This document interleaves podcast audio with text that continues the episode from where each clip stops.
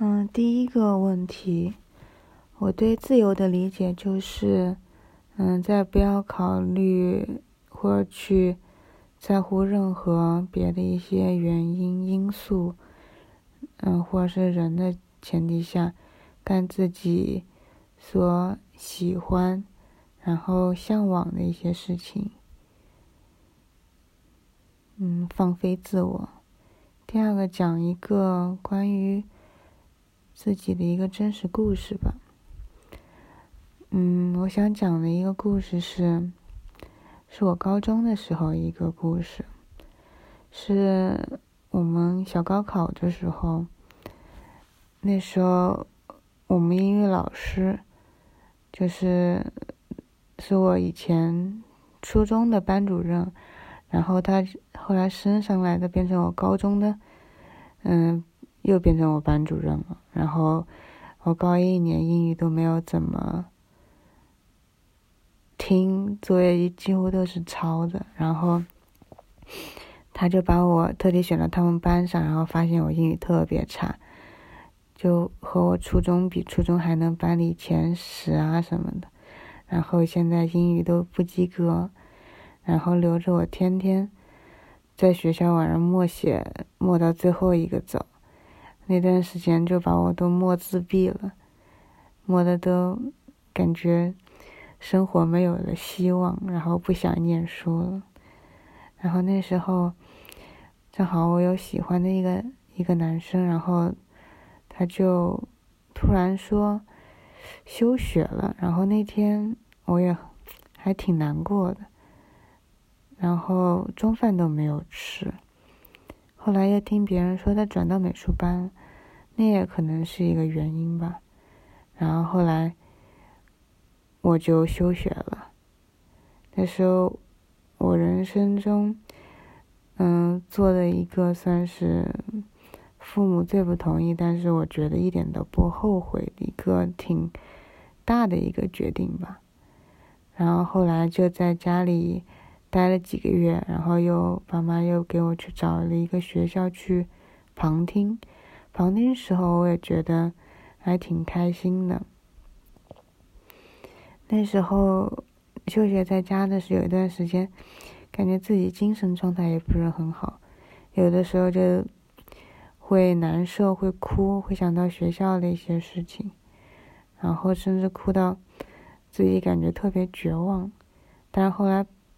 回到到旁听的学校，然后回到那种集体的氛围之后，就感觉人好像慢慢的那种精神起来了呀，然后就感觉走过了那段时间，然后后来过了一年，就直接回到自己学校，然后那时候不知道为什么，本来是理科班的，后来又转到了美术班，反正就是。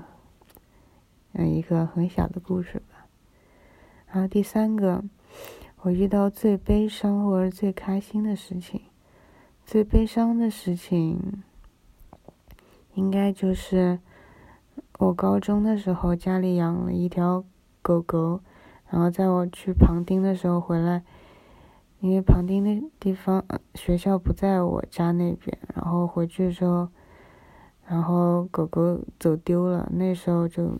感觉特别难过，因为那个狗狗是从它小时候，然后我看着它长大的那种，然后没到别的地方去旁听了没几个月回来，狗狗就走丢了，我觉得是，呃，挺悲伤的。然后最开心的事情，其实没有很多说最开心，很多事情都挺开心的，比如说买到自己。一直念念买不到，然后终于买到了呀，或者的东西啊，嗯，最开心的话没有什么最开心，其实开心的东西还挺多的。我的梦想就是，嗯，我有一个梦想就是成为一个嗯很厉害的一个设计师，嗯。甚至是可以拿到一些什么设计的一些奖啊什么的，或者是建筑类的一些奖，就做出一些自己的东西来。第五个是我做过最疯狂的事情，嗯，是我暑假的时候去北方实习，然后那时候反正实习也不是很紧张嘛，然后想要不要出去玩，然后就一拍脑袋就直接一个人就报了一个天津的团，天津去内蒙的团，然后就自己一个人就。直接先去天津玩了几天，然后一个人就跟着团去了内蒙，嗯，是去乌兰察布。当时他们都觉得我很厉害，一个嗯一个人，然后女孩子，然后就报了一个团，就去跟着旅行团旅游什么的。当时他们团里面的阿姨还挺照顾我的。其他疯狂的事情。休学也算是一件比较疯狂的事情吧，其他也没什么，感觉自己还是比较中规中矩的，没有什么说最疯狂的。然后第六个，我做做过的最令我感到自豪的事情，嗯。自豪的事情好像也没有太多吧，就是我觉得我自己兴趣爱好挺多的，又写一些书法，偶尔画画画，然后嗯，偶尔也会练练琴，弹弹吉他，觉得自己过得挺充实的，就是自己一个人也能。玩的挺开心的那种，嗯，我认为这个世界会好吗？我认为这个世界会好的。其实好不好，主要是一个心态问题。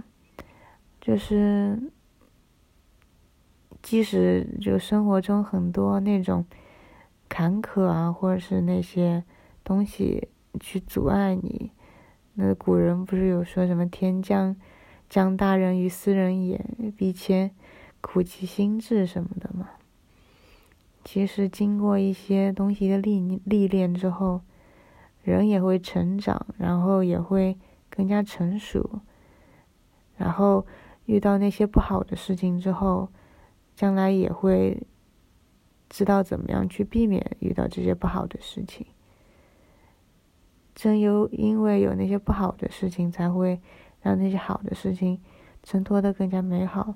所以我觉得整个世界，不管它有很多不公平或者黑暗的地方，但是整个的话，还是世界还是会好的。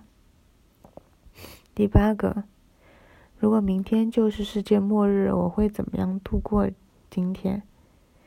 如果明天是世界末日的话，我就想赶紧回家。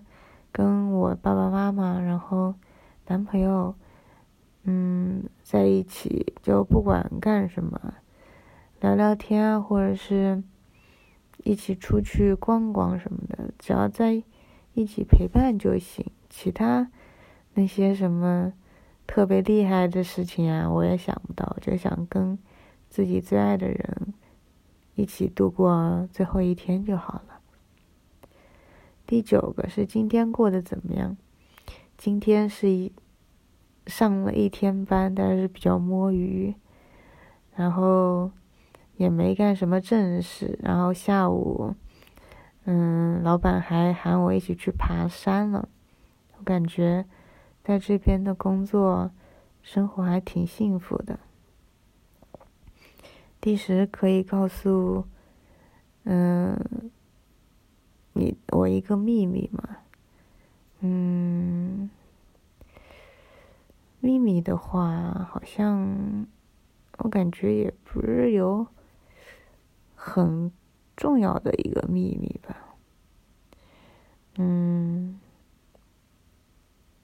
那我就说秘密就是，我跟我老板说，我可能会留在这个城市工作，但是也不一定吧，我应该会。先工作一年看一下，但是，但是我给老板他们讲的感觉就是，我非常想留在这个城市。